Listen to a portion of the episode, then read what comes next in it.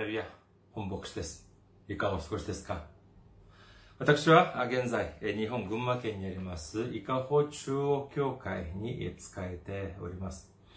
教会のホームページ申し上げます。教会のホームページ、日本語版は japan.ikahochurch.com です。japan.ikahochurch.com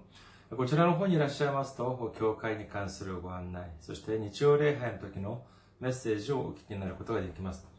なお、日曜礼拝の時のメッセージは動画サイト、YouTube を通して皆様がご覧になることもできますし、ポッドキャストを通しても皆様が音声としてお聞きになることができます。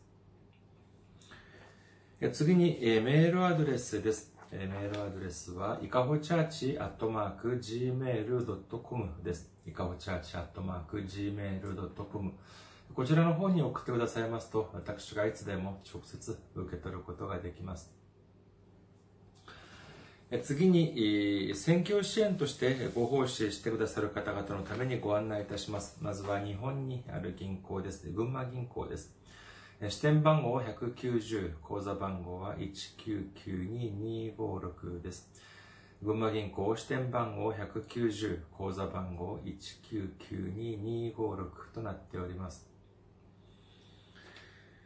次に韓国にいらっしゃる方々のためにご案内いたします。これは韓国にある銀行です。KB 国民銀行です。口座番号は079-21-0736-251です。KB 国民銀行079-21-0736-251となっております。私どもの教会はまだ財政的に自立した状態ではありません。皆様の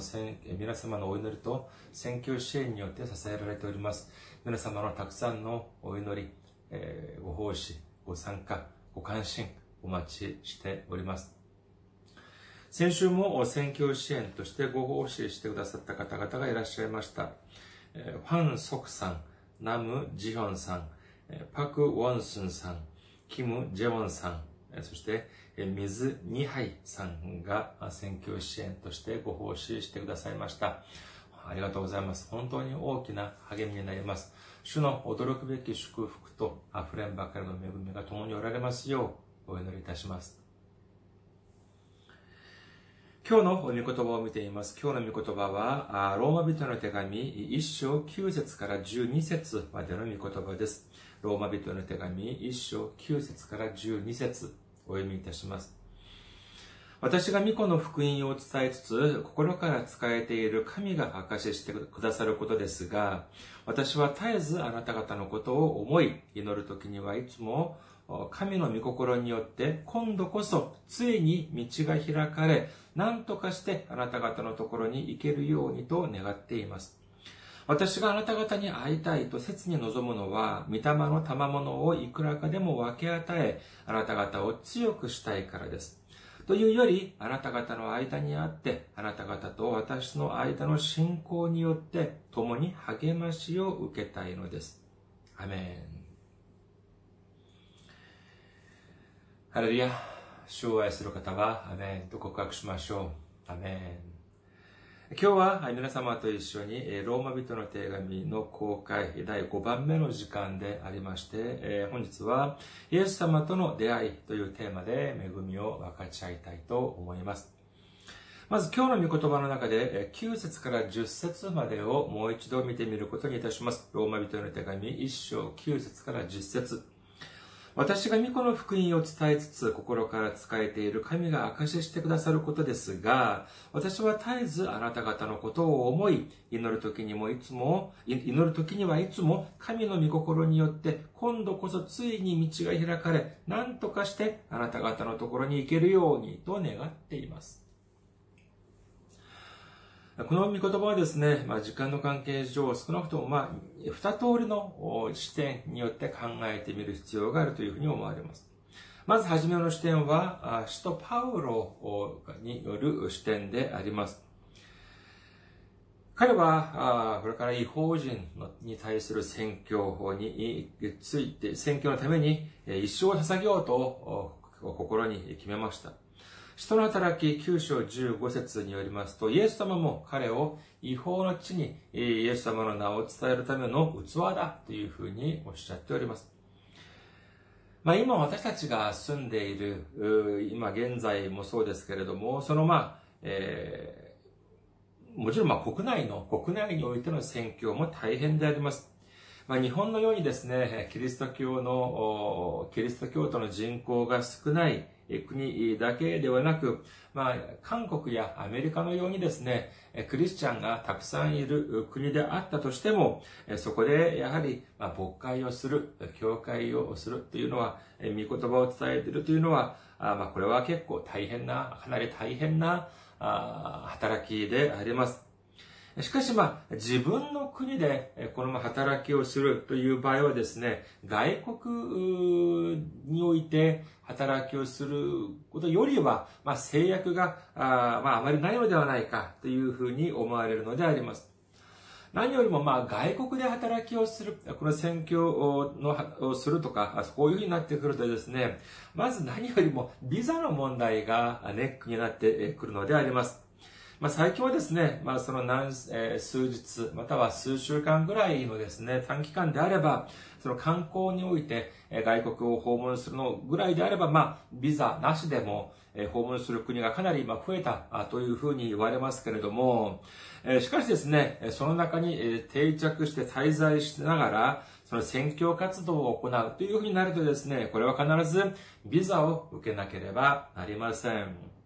しかしもですね、そのまあ、このビザというのが、その国々において、またはその時期においてですね、いつもこの変動というのがあるわけでありまして、ですから、あその海外で働きにその働きをされている、そういう方たちを、をまあ、の言葉を聞くとですね、このビザに関するその悩みとか、え大変だった思いというのは、これは誰しもお,、ま、お持ちであるというふうに聞いております。私もですね、このビザの問題で、本当にあの、新婚の時にですね、え、その年に、え、合わせて5ヶ月ぐらいですか、あ本当にあの、えー、別れ別れになって、えー、しまい別居状態というふうになってしまったこともあります。ですから、この入国管理局、えー、高崎にある、まあ、群馬県の高崎にある出張所にも何度も行きましたし、えー、それだけでなく、東京にあるですね、東京入国管理局、今、名称が変わりましたけれども、えー、そこにも何度も足を運んで、そして担当者とも面談をしたりもしました。その本当にもう2年前ですか、2018年のはですね、本当にこの1年中このビザの問題で、えー、本当に悩まされた年でありました。今考えてもですね、本当に、いや、もう、あ なんて言いますか、胸が苦しくなると言いますか、その時のことを思うと、本当にまあ、個人的に大変な思いをした、そういう記憶があります。まあ、海外選挙というふうに関するその大変さというのはですね、まあ、今の時代と、そして当時、パウロの時代とでは、まあ、いろんな違いはあると思われますけれども、外国に行くということが、まあ、国内の国内においての移動よりも大変だったという点においては、まあ、今も昔もそれほど変わらないのではないかというふうに思われます。当時、パウロは、このローマにいる生徒に対してですね、キリストのメンバー、教会のメンバーに対して、これに関してお祈りを捧げ、そして、で、ローマにいる教会を訪問するために、訪問するということを切に願ったということなのであります。そして、これは、形式的な何かしらこの上等文句ではなく、えー、私はこのように本当にローマに行きたい、そしてあなたたちに会いたいという、そういう気持ちを何よりも神様が証しをしてくださるというふうに述べているのであります。私たちが切に望むものをですね、時には誰も分かってくれないということもあり得ます。しかし、その心を誰よりも神様が証ししてくださるということを信じる皆様であらんことをお祈りいたします。私たちは孤独ではありません。イエス様が共におられます。私たちは挫折をしません。イエス様が共におられます。私たちは弱くありません。イエス様が常に共におられるということを信じる皆様であらんことをお祈りいたします。第2の視点といたしましては、イエス様からの視点であります。たくさんの人々はイエス様に会いたいというふうに思っておられることでしょう。皆様はイエス様にお会いになったことがありますか、えー、イエス様の顔を拝見したことがありますか？まあ、夢とかですね、幻とかでイエス様に会ったという話を聞いたりもいたします。まあ、会ったとおっしゃるのでありますから、まあ、会ったのでしょう。しかしですね、私は、イエス様の顔というのは、まあ、実際に拝見したことはありません。本当にですね、えー、一般的に見られるその絵に描いたようなですね、え、絵画とかにある、そのような姿をされているのかどうか、私は知る由もありません。教会に、私、その、イカウ中央教会を見ますとですね、後ろの方に、最後の審判という大きな絵が描かれています。実は、その、私どもの教会というのは、あの、カトリックスタイルとして建てられたものであります。だからといって、私たちがそのように建てたのではなくて、はじめはその、えー、ローマ、バチカンにあるそのシスティーナ聖堂というのを模して、それの5分の3のスケールで建てたというふうに言われます。美術館として私たちの教会は初め建てられました。で、その外側だけだけでなくてですね、その内側にはもうたくさんの絵が描かれていますけども、そのそれと同じように、バチカンにあるその建物と同じように、その壁画も描かれたというふうに聞きます。それも、ただ単に、その、簡単に書いたのではなくて、結構かなり本格的に、その再現に近い形として書かれた、あの、描かれた絵であります。それで、えー、今も、まあ、そうですね、まあ、それを、えー、美術館として運営されていたものを、まあ、私たちが後になって、えー、まあ、引き受けて、今、あの、教会として、えー、礼拝を捧げているというのであります。それで、まあ、ローマにある、そのバチカンにある、そのシスティーナ聖堂も、やはりその後ろの方に大きな、あ最後の審判というミケランジェロの作品が書かれておりまして、それと同じように、今私たちの教会、イカブ中央教会の、その後ろの方にも大きな、その、ミケランジェロの最後の審判というのが書かれて、描かれていますけれども、その中心になるのはですね、イエス様がその中心にあって、本当に大きな絵でありますけれども。で、私はですね、それを見てもですね、まあ大きな絵であるということしか、あまりインパクトがないのでありまして、そこにある、書かれてあるイエス様が、あれがイエス様だっていうふうに言われましても、うん、あまり感銘は受けません。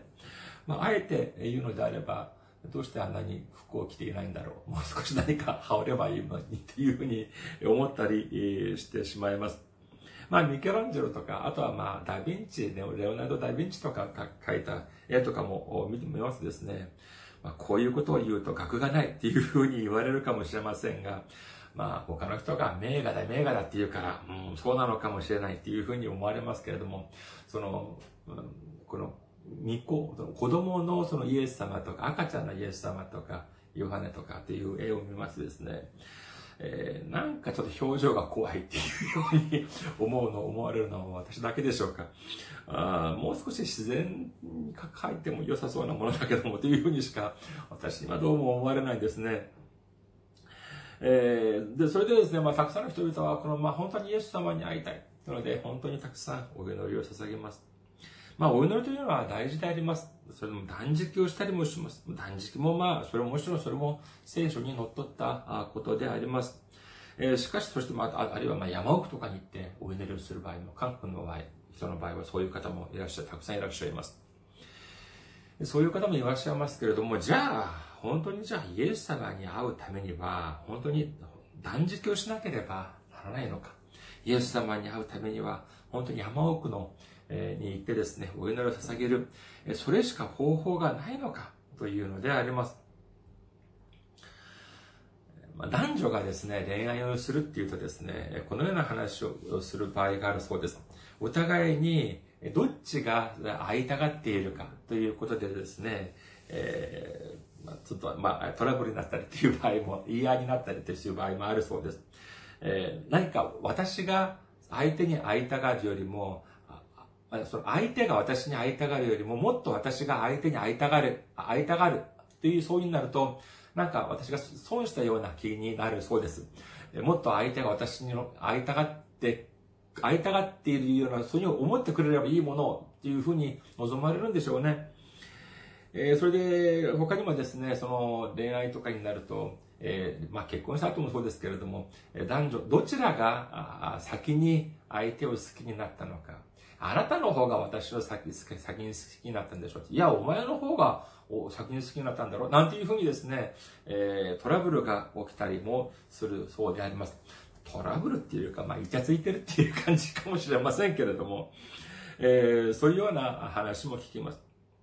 さあ、それではですね、イエス様と私はお互いにどちらが、どちらの方が会いたがっているでしょうかどちらが先にお互いを愛したのでありましょうか。私たちは本当にですね、イエス様を信じるということ皆様はどうですか？イエス様を信じる。それは楽しいことでしょうか？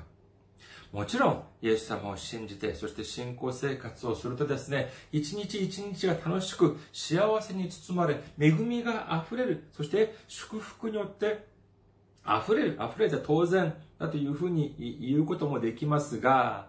時折見るとですね、どうもこのイエス様を信じないあの人たちが私よりマシな人生を送っているような気がしてならない。そういう時ってないでしょうか私、あります。そういうふうに思える時、思える時あります。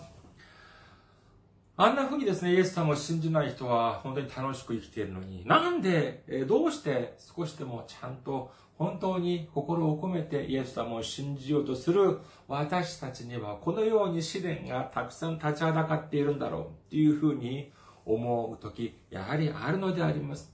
そういう時にはですね、こういうふうに思われませんか？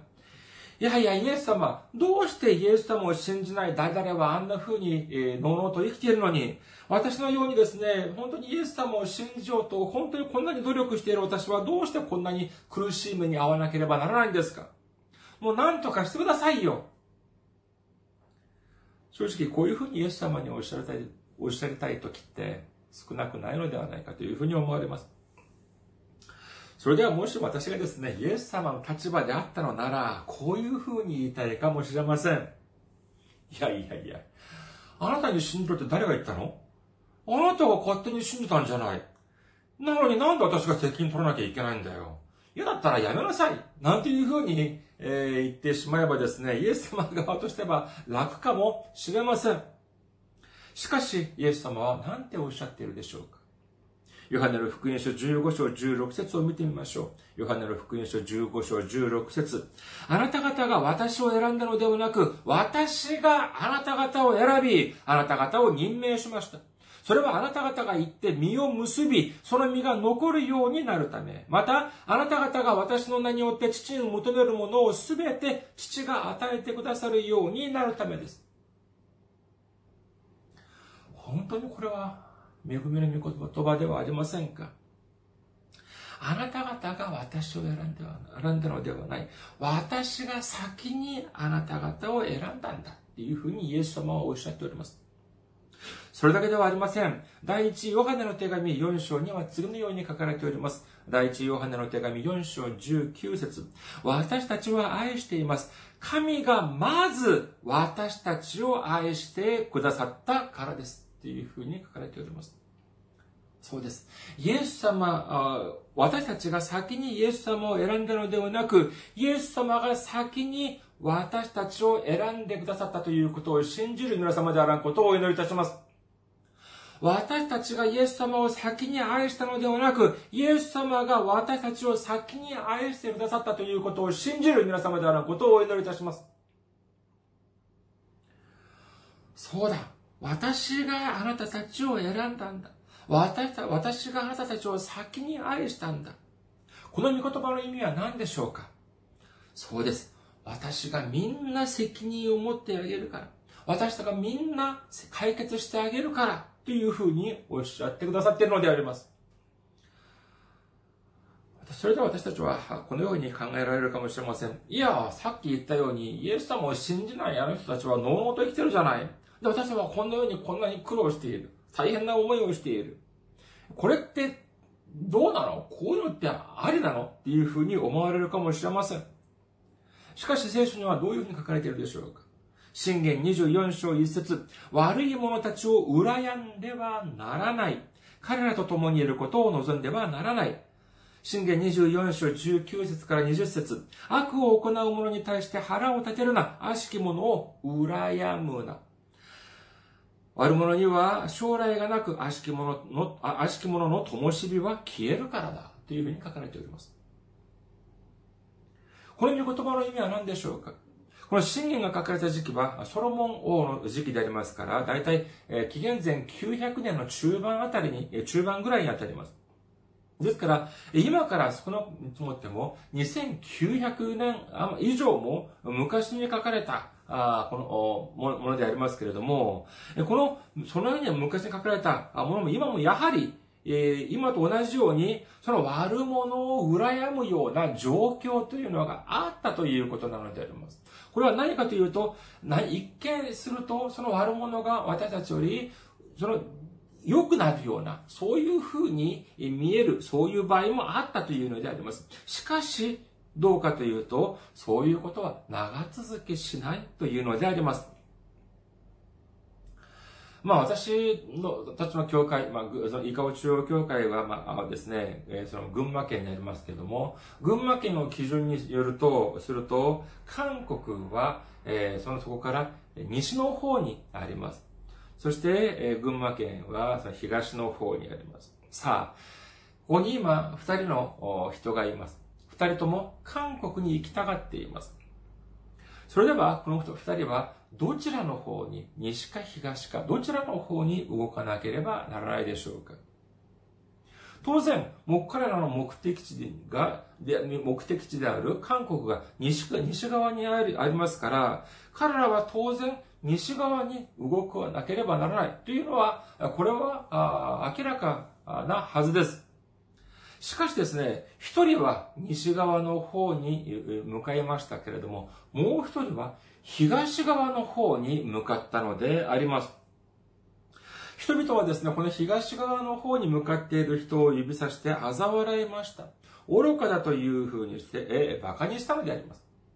いや、だってそうじゃないありませんか。彼らが目的として、目標としている韓国は西側にあります。なのに、反対側、東側に向かって、向かったのでありますから、人々はそれを見て、あらわ、嘲笑ったのであります。馬鹿にしたのであります。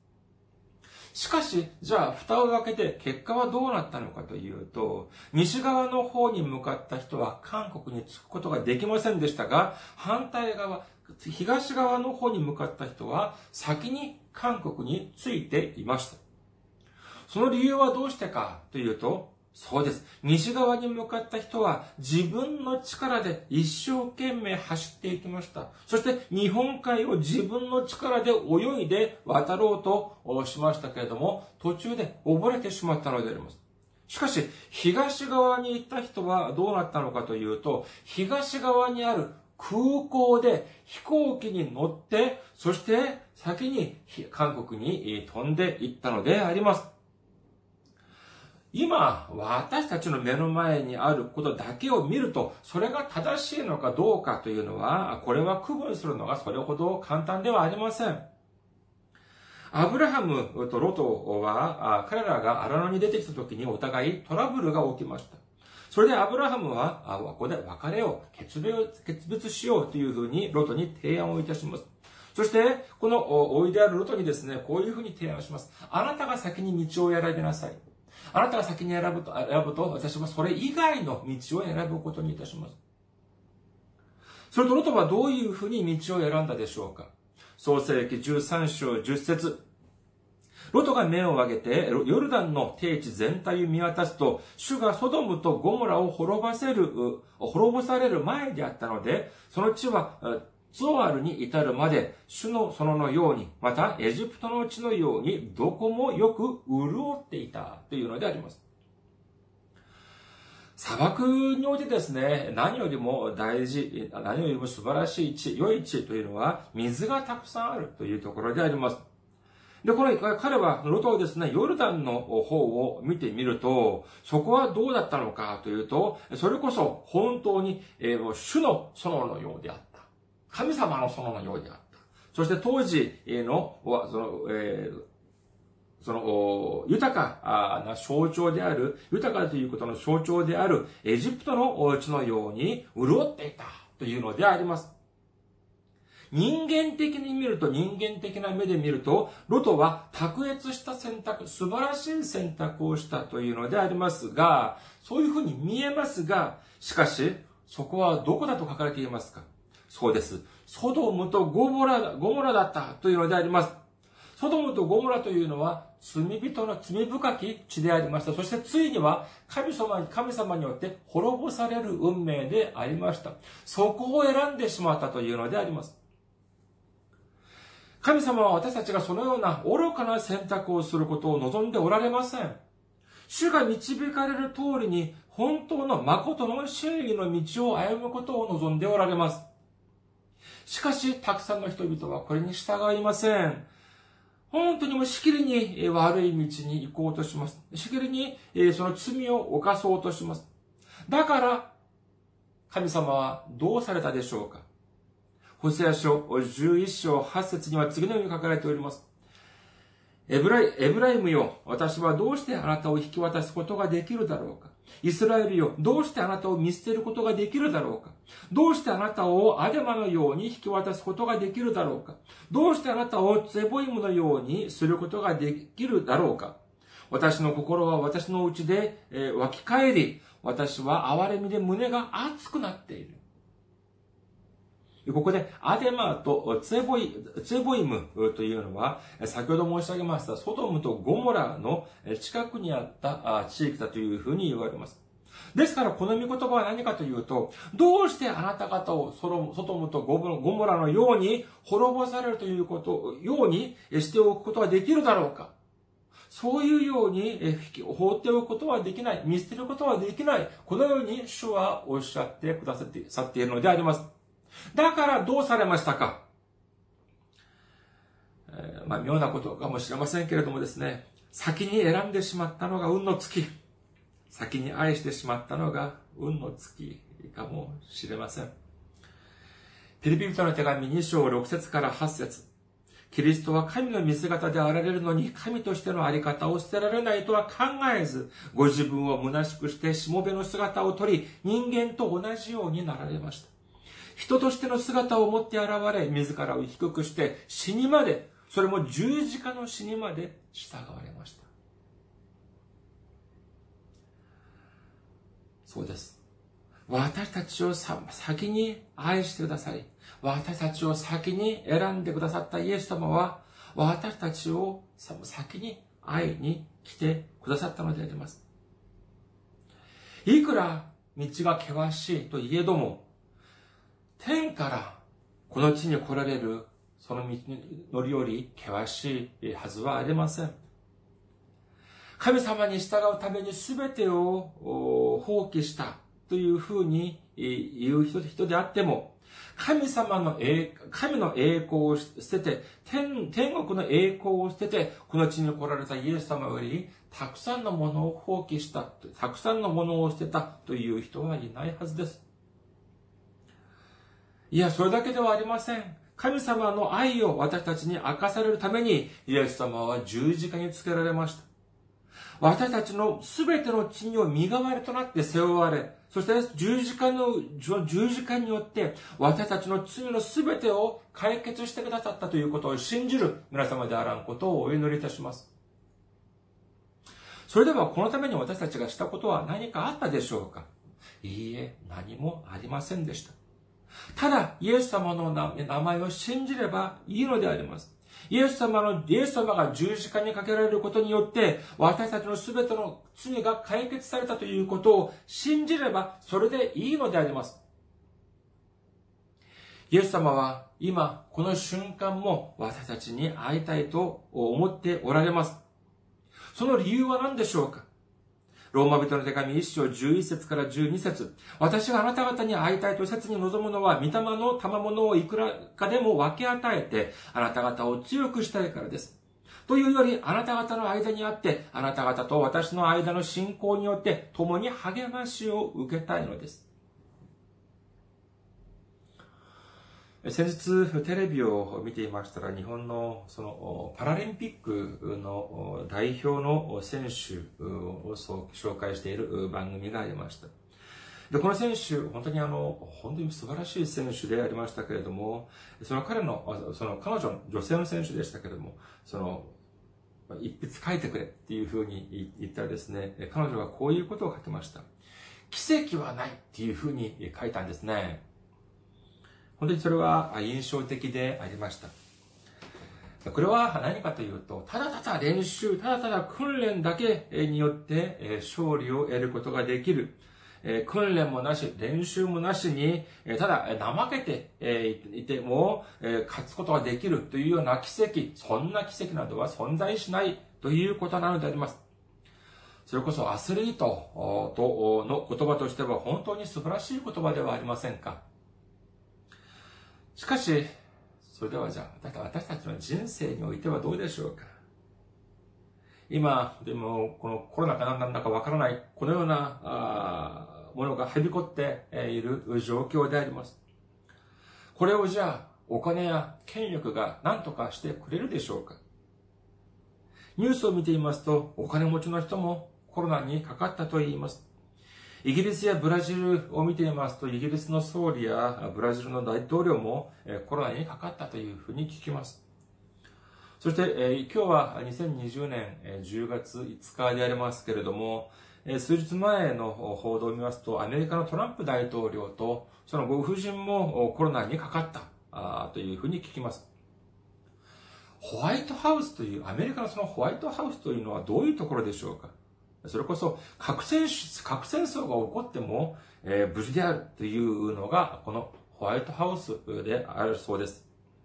それだけではなくてですね、そのアメリカの大統領が乗るその専用車両、えー、別名ビーストというふうに言うそうでありますけれども、獣ですよね。えー、ビーストっていうふうに言われるそうでありますけれども、本当に獣っていうふうに、えー、猛獣とそういうふうに言われるぐらいに、頑丈でですね、えー、それこそそんじゅそこらの爆弾が落ちても、えー、びくともしない、えー、そういうようなあ素晴らしい車だというふうに聞きます。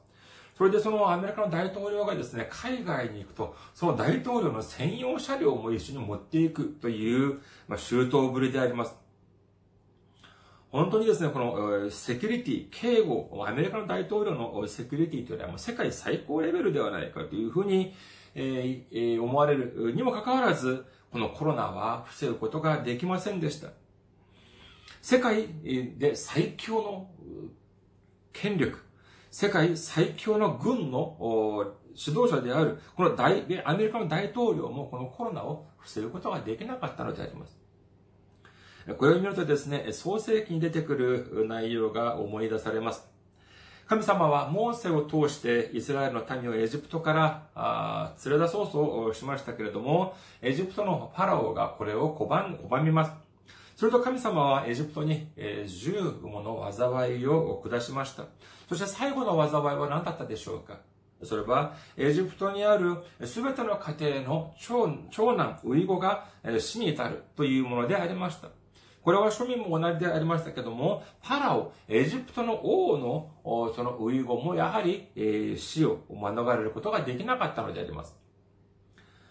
だからといってアメリカの大統領がパロだというのではありません。ただ、今、このような時局、このような状況を克服するためには、お金や権力よりも何よりも奇跡が必要だということなのであります。そして、それだけではありません。コロナ以前も、そのコロナ以降も、そのたくさんの人々が経済的な苦しみを経験しております。しかし、人間の力ではいくらもがいても、それこそ底な底なし沼に陥るように、どんどんどんどん中に入ってしまって、そしてそこから抜け出す術がありません。回復する方法がないのであります。しかし、イエス様が来られれば、イエス様に会うことができれば、私たちはその底なしの間から脱出することができるのであります。その理由は何でしょうか？それこそ、神様が私たちに素晴らしい賜物、素晴らしい祝福をくださるからということを切に願っておられるからだということを信じる皆様であらんことをお祈りいたします。私、では、私たちは、イエス様に会うとどういうふうになるかというと、その聖書には素晴らしい祝福を受けて、そして、え皆が励まさ、励まし合うことができるというふうに書かれております。これを言い換えれば、霊的な祝福を受け、これによって信仰による力を得ることができるということなのであります。イエス様に会えば、霊的な祝福、霊的な奇跡が起こります。信じる方はアメンと告白しましょう。私たちの人生において、この塞がったものが全て開かれる、閉ざされたものが全て開かれる、驚くべき奇跡が起きます。信じる方はアメンと告白しましょう。イエス様は私たちを選ばれました。イエス様は私たちを愛してくださっております。イエス様は私たちに会おうということを切に望んでおられるのであります。それでは私たちはどうすればイエス様に会うことができるのでありましょうか？私たちは、私たちの人生の中で数多くのその選択という名の扉の前に立つことになります。その扉は時にはイエス様が喜ばれる扉とイエス様が、イエス様が喜ばれない扉というふうに分けることができます。祝福の扉と呪いの扉。生命の扉と命の扉と滅亡の扉というふうに分けることができます。皆様はこれをどういうふうな基準で選ばれますか？どういうふうな基準で選択されますか？ここで、えー、一番信用できない方法というのが何かというと、多数決で選ぶ方法であります。イエス様が何ておっしゃっているでしょうか？マタイの福音書7章13節から14節狭い門から入りなさい。滅びに至る門は大きく、その道は広く、そこから入っていくものが多いのです。命に至る門はなんと狭く、その道もなんと細いことでしょう。そしてそれを見出すものはわずかです。命に至る門というのは、本当に探す人が少ない。少ない。しかし、えー、滅びに至る門というのは、それは本当に広くて、たくさんの人々がそこに入っていくというのでありますから、これは多数決で選んではいけません。それでも私たちはどういうふうにすれば、正しい選択の扉、正しい門を選ぶことができるでしょうかイエス様は次のようにおっしゃっております。ヨハネの目視録3章20節見よ、私は戸の外に立って叩いている。誰でも私の声を聞いて戸を開けるなら、私はその人のところに入って、彼と共に食事をし、彼も私と共に食事をする。そうです。イエス様が叩いておられる門を開ければいいのであります。その門こそ、イエス様が待たれておられる門であり、イエス様が喜ばれる門であり、祝福の門であり、生命、命の門であるということを信じる皆様であることをお祈りいたします。今日もイエス様は私たちに会いたいと願っておられます。今もイエス様は私たちの心の扉を叩いていらっしゃるのであります。私たちは私たちの人生の選択の岐路に立った時、主が叩いておられるその扉の音に耳を傾け、主が喜ばれる扉、祝福の扉、命の扉を開け放つことによって、主がくださる驚くべき奇跡を味わい、主と共に命の道、祝福の道を歩むことができる皆様であることをお祈りいたします。ありがとうございます。また来週お会いしましょう。